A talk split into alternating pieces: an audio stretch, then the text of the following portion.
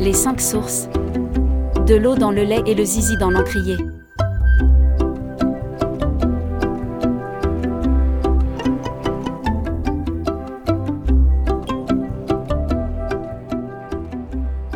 Une famille nombreuse débarque, avec leurs chevaux et leurs chiens dans une toute nouvelle contrée, déjà bien peuplée de vie et personnalités trempées. Comment les uns et les autres vont se raconter et se rencontrer? Comment? De ces trajectoires vont naître des voyages aussi bien philosophiques que géographiques?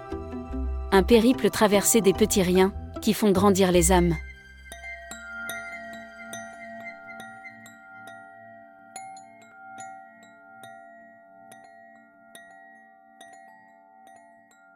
Au début, je détestais les chevaux. À la vérité, j'en avais peur. Et je voyais depuis toujours mes deux frères aînés monter, trotter, galoper, fanfaronnant et déjà petits, être des champions cavaliers en herbe, faisant la fierté des parents et raflant des trophées. Moi, dernier garçon du groupe des cinq, j'allais faire mon chemin comme je l'entendais, en zigzag ou en boucle, montant descendant sans préméditation, mais en parfaite harmonie avec mes circonvolutions intérieures volatiles. J'étais né doté d'un moteur à combustion aux piles inusables, couplé d'un circuit électrique infaillible interne. Pour ne pas être comparable à qui que ce soit, je me mis à la pratique de tous les sports de balle, tennis, volley, badminton, football, et aussi je tombais amoureux des filles que personne ne convoitait, un peu charnues et pas farouches. Mes amis étaient de préférence les délaissés, les cabossés, les laissés pour compte, ceux qui se retrouvent tout seuls à la récréation et à la cantine, et au fond de la classe, parce qu'ils sont trop ou pas assez quelque chose et qu'en plus ça se voit. Je considérais mes animaux, surtout mes chiens, supérieurs à toute vie humaine sur Terre et plus encore aux membres de ma famille qui ne comprenaient pas grand-chose à la subtilité des relations que l'on pouvait tisser entre un chien, un chat, un poisson rouge, une araignée, un escargot et soi. Ce qui était naturel pour moi leur semblait curieux.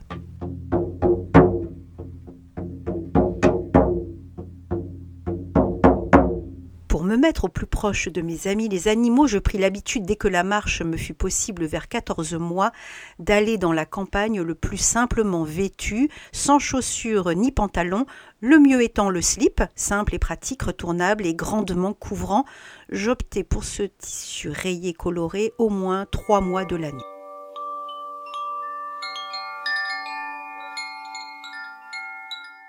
Afin de ne rien rater des expériences qui s'offraient à moi, je devenais explorateur sensoriel de tout ce qui était à ma portée, cailloux à sucer, tiges à mâchonner, crottins à étaler en crème capillaire, eau croupie à déguster, je me rapprochais de jour en jour. Des gestes rudimentaires des Homo sapiens se dépouiller une fois pour toutes de tous les superflus qui couvraient d'un certain ridicule mon entourage, qui semblait se protéger de tout, n'ayant accès à rien, et surtout pas à leurs instincts, choses rares, précieuses et suffisantes.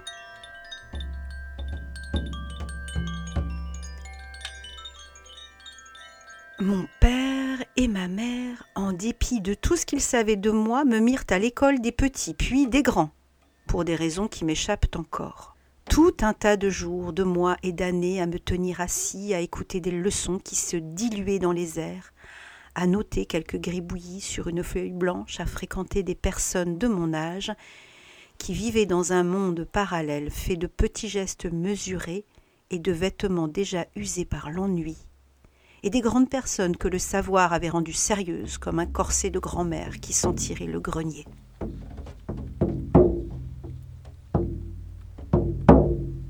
Faire les devoirs prenait une tournure surprenante et je le voyais bien, la patience de maman n'était jamais aussi vite atteinte.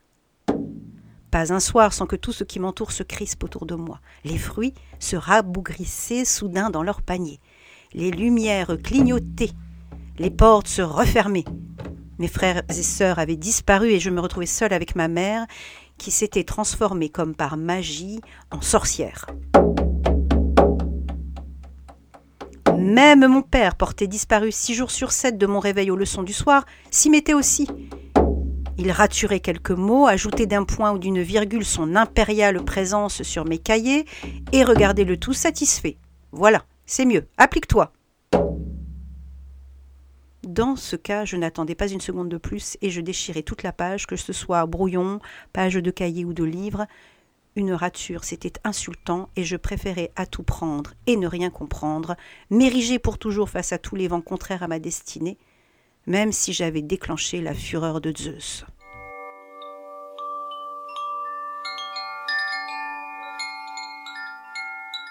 Elle m'appelait son zèbre et je n'ai jamais compris pourquoi, même si d'une certaine façon elle visait juste selon mes accointances naturelles. Mon père trouvait que je ressemblais à mon grand-père, celui du côté de ma mère, le papy qu'on appelait courant d'air. Regarde, regarde la maman, regarde, Tarzan, là un petit garçon de mon âge, apparemment quatre ou cinq ans, était arrivé en courant vers le banc où se trouvait sagement assis sa mère, dans ces parcs de ville où l'on trouve des jeux pour les petits, balançoires toboggan, filets pour grimper et pont de singe, et me montrant du doigt, se retournant encore vers moi et aussi sec vers sa mère, répétait cette phrase. Il avait la berlue. Ma mère stoïque, elle aussi assise sagement sur le banc d'à côté, souriait et me regardait avec tendresse comme si toutes les inquiétudes passées, lavées de son visage aujourd'hui, avaient fait place au masque d'une fatalité optimiste. Je n'ai jamais pratiqué ces jeux comme les autres, mais m'en servais pour franchir les portiques à main nue, me hissant jusqu'à la poutre tout en haut et me laisser glisser le long des poteaux ou sautant selon la hauteur que je jugeais d'un seul coup d'œil. Je remontais les structures à l'envers, de côté, en biais, les effets à l'endroit étaient immensément faibles et de surcroît ne suscitaient aucune réaction autour de moi. Mon corps servait ma volonté ou mon instinct et de l'un à l'autre, il ne m'était pas nécessaire de tout passer, filtrer, mesurer, négocier avec mon mental ou un questionnement quelconque qui aurait ralenti inutilement ma trajectoire. Contrairement à mon frère aîné qui, lui, depuis son grand cerveau presque visible de l'extérieur, évaluait, sous-pesait, passait tout à la moulinette de ses innombrables pensées, doutes et redoutes et prenait, une décision lorsque l'ensemble de la périphérie au cœur du sujet avait été éclairé par sa logique, qui en étape 2 devenait sa vérité. Fait du même tonneau, mais pas du même bois. Je ne cherchais certainement pas à savoir de qui je tenais, à qui je ressemblais, et finalement qui je pouvais bien être. Je laissais ce genre de questions aux adultes qui se posaient cette question comme l'aiguille du métronome environ une fois sur deux entre action et réaction. Chérie, tu penses que c'est plutôt ton père qui est comme ça, un peu ingérable quand même, je ne sais pas de qui il tient. Certainement pas. Je te rappelle que le mien est belge, éduqué aux bonnes manières, il n'a jamais cherché à se faire remarquer comme ça, non. C'est ton père, un comédien né. C'est pas ta mère qui dit que les enfants choisissent leurs parents en arrivant sur Terre. Tu devrais lui demander si elle a des bonnes idées à partager, des pistes, ça pourrait nous arranger. Elle a toujours des concepts venus de nulle part, elle aussi. Oui, peut-être il doit y avoir de ça, hein, sans bourguignon, il va finir par trouver ses, ses marques avec le temps, même l'énergie pourrait en avoir assez de se trouver dans son petit corps et aller voir ailleurs. Ma mère me racontait que le premier jour de mon entrée en maternelle, j'avais fui en échappant à la surveillance des maîtresses. Et j'étais rentrée tout seul en traversant la rue de Strasbourg, la place de Verdun, les feux rouges et voitures jusqu'à la maison. T'aurais vu la tête de mes parents. L'école a mis des barreaux et monté plus haut les parapets. Oui, ça peut être de ce côté-là finalement, ça ne m'étonne pas vraiment. Même plus tard au lycée, j'ai séché un tiers des cours, on préférait escalader les échafaudages de la mairie quand ils ravalaient les façades. Bon, enfin, tu parleras de tes exploits aux enfants quand ils seront grands, voire même adultes, pour éviter toute surenchère sur qui est le plus fort dans la famille. Ces conversations parentales me parvenaient de loin en loin, mais j'étais déjà chez le voisin et j'avais traversé les champs de maïs, me trouvais sur le tracteur et de là pouvais observer de haut les étendues des plaines de l'Adour. Tel un sioux la main en casquette sur mon front et laisser mon regard partir au loin vers les sommets des Pyrénées tout blancs, si grands, vastes et ressentir en moi l'immensité de tout mon être, goûter de près la liberté.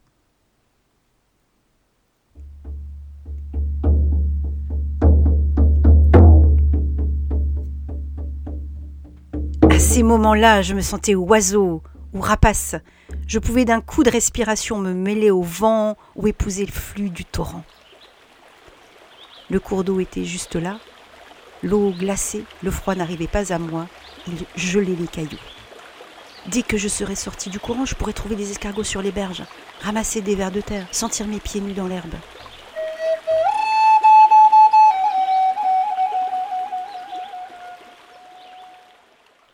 Toute la maisonnée pouvait bien me chercher, toute l'école me formait, et le monde ne pas m'attendre, moi je savais, et tout ce que je ne disais pas, mon corps l'exprimait.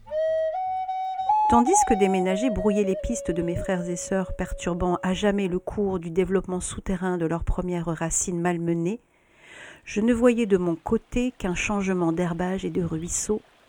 Mes pieds ne fouleraient plus les terres des plaines de la Dour, mais celles des vallons gascons, et mon corps ne se frotterait plus aux galets du Gave, mais aux sédiments brassés par la Baïse, soit ce serait ainsi. La terre et ses ressources inépuisables étaient mon seul abri, mon refuge.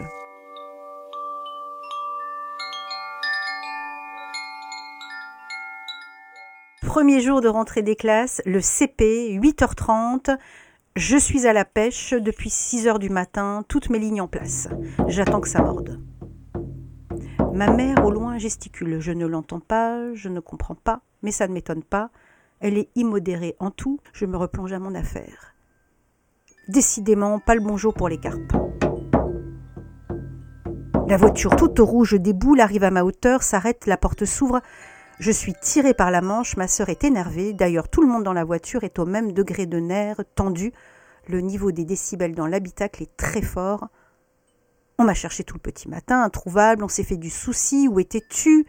Mais putain, tu peux pas faire comme tout le monde C'est l'école aujourd'hui. Moi, j'étais bien tranquille au bord de l'eau, attentif au moindre mouvement de bouchon. C'est ainsi que nous sommes tous arrivés en retard et que je me fis remarquer en entrant dans une classe où tous les autres étaient brossés de la raie des cheveux au basket d'un blanc immaculé dessus-dessous, et que moi, avec une chaussure à un pied et une botte à l'autre, en t-shirt à couleur indéfinissable, parfumé à l'écaille de gardon, j'allais devenir leur héros. Mais pas sur ce coup-là, à la force de mon poignet et de mes bonnes idées et de mes prouesses. Bientôt. Le papy courant d'air, père de ma mère, était un artiste, mais un vrai celui-là. Il avait même fait des études pour le devenir. Il était mort depuis et ma mère ne s'en remettait pas.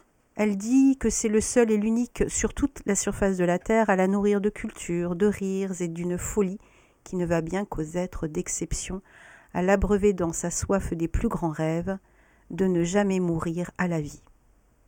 Ce grand-père bourguignon de Lyon vécut tel un trapéziste entre ciel et terre sans filet, attiré par les étoiles du plafond des chapiteaux de cirque et celle qui brille encore plus haut au fêtage de la toiture, la dernière qui ceint et fait étinceler tout l'ensemble. Second d'une petite cellule familiale où il n'était que quatre, dont deux enfants, son frère aîné de neuf ans et lui, il aurait certainement dû être une fille après un garçon pour le fameux choix du roi. Sur les photos, il porte en tout cas des boucles et de jolis jupons. Sa mère, Raymonde, lumière du monde, comme il se plaisait à le dire, s'occupait de sa nichée en parfaite femme bourgeoise de ville moyenne.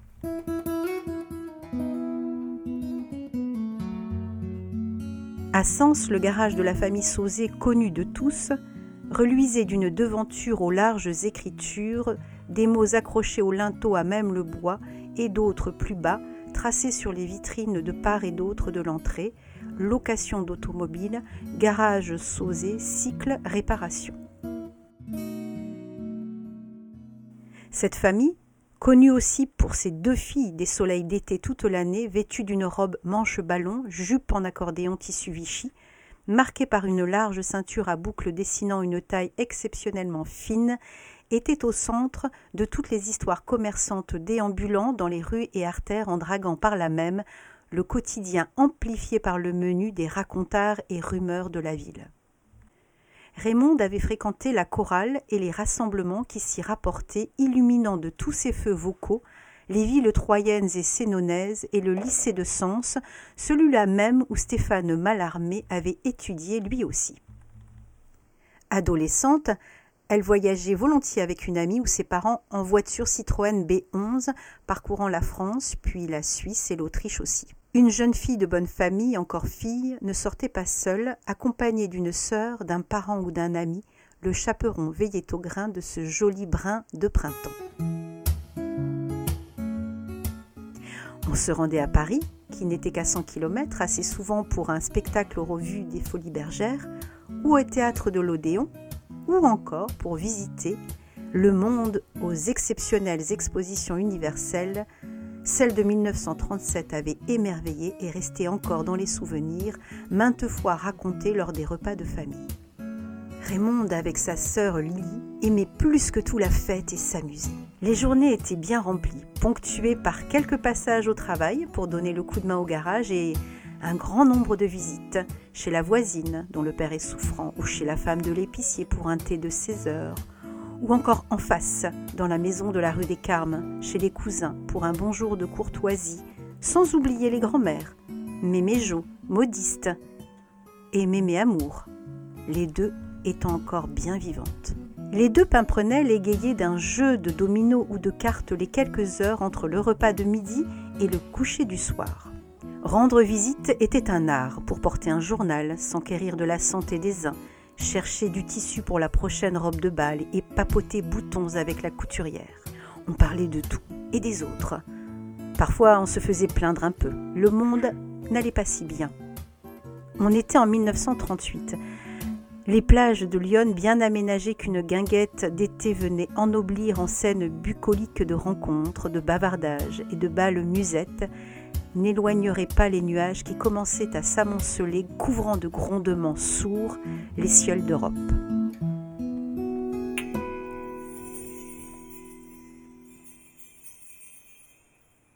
La fierté de mon grand-père, ce grand coquin d'artiste, reposait tout entier sur le regard qu'il portait sur sa mère.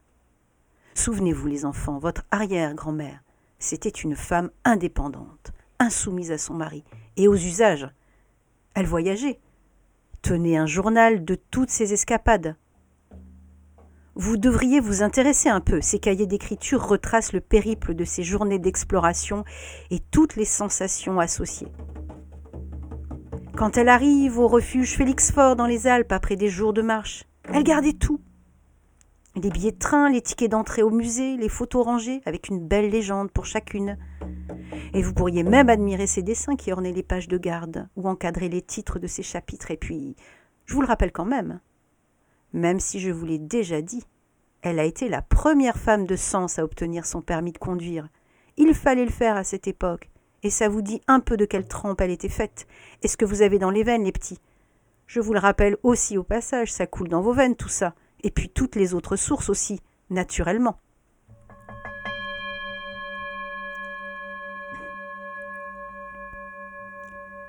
Nous ne lui parlions pas de ce que nous savions aussi sur elle et que notre mère, sa petite fille, nous avait révélé. Ce n'était pas un secret de famille, comment cela aurait pu l'être, mais, avec le temps, le silence qui rôdait autour de cet événement l'avait scellé de mystère et d'hermétisme, tel un coffre-fort recelant un cœur béant de douleur capitonné des épines de la couronne du Christ. Raymond et son mari, rencontrés lors d'une soirée mondaine de la ville, élégant jeune homme au crâne déjà dégarni pour son âge, mais d'une fière allure de gazard, mince d'un mètre quatre-vingt-dix, avait le sang froid et le regard bienveillant et distant des hommes tout occupés à leur carrière, laissant aux femmes corvées, visites et quotidiens répétitifs qui ne changeraient certainement pas la destinée d'un monde en mouvement qui s'armait et allait bientôt en découdre, il s'était marié en grande pompe à la cathédrale Saint-Étienne. Georges fumait la pipe, ce qui accentuait encore sa nonchalance quand il s'autorisait après le souper un repos digestif dans l'un des fauteuils crapauds, recouvert d'un tissu épais aux motifs ombellifères, couleur pastel, significatif de l'art nouveau et de son style courbe et volute du début de siècle. Il avait fréquenté les grandes écoles puisqu'il était sorti de l'école des arts et métiers de Paris avec un vatou qui lui ouvrit les portes des grandes fonderies de Pont-à-Mousson comme ingénieur occupant la fonction de responsable de la section sécurité de l'usine dont la notoriété n'était déjà plus à faire. Les hauts fourneaux de l'Est fournissaient la France et hors de ses frontières de nombreux pays en milliers de tonnes de canalisation de fonte et d'acier. Georges était associé par ses fonctions à la famille Cavalier tenant le haut du pavé de l'entreprise depuis sa fondation à la fin du XIXe siècle.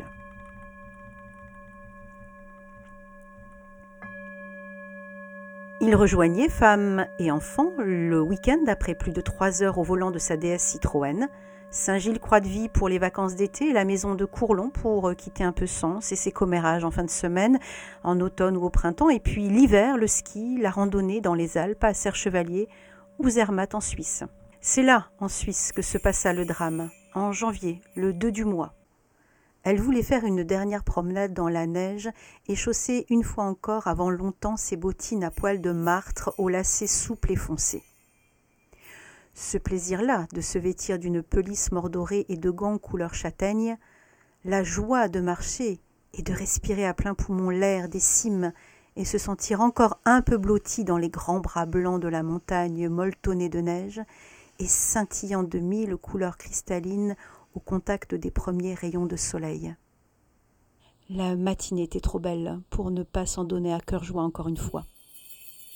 Georges, flegmatique, ne cherchant pas à contredire sa femme, qui de toute façon ne dévirait pas de son désir, acquiesça et se chaussa lui aussi, enfila son grand manteau après avoir posé sa pipe. Le destin attendait notre arrière-grand-mère au détour d'une courbe enneigée bien pelotonné lui aussi sur le chemin du retour, juste après la racine recouverte qu'il fallait enjamber et la plaque glacée instable sur laquelle il fallait s'appuyer.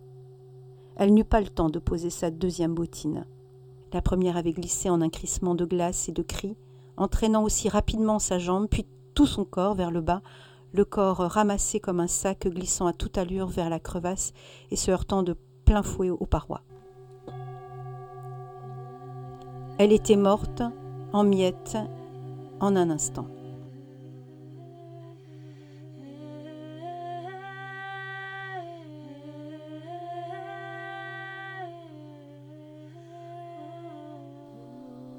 Raymond ne voulait pas mourir, elle en avait une peur viscérale et le disait ouvertement quand des conversations glissaient sur ce terrain-là. Ses fils l'avaient entendu le dire et toujours la rassurer. Tu as bien le temps de penser à sa maman, tu es jeune, et tu as la vie devant toi. Et puis papa serait bien embêté sans toi, qu'est-ce qu'il deviendrait Va pas lui faire cette mauvaise blague. Georges avait bien tenté de donner la main ou de rattraper par le manteau d'un geste désespéré sa femme, mais ce foutu destin en avait décidé autrement, et elle traversa l'Achéron, le fleuve qui conduit au paradis toutes les âmes du monde, à l'âge de cinquante ans tout rond.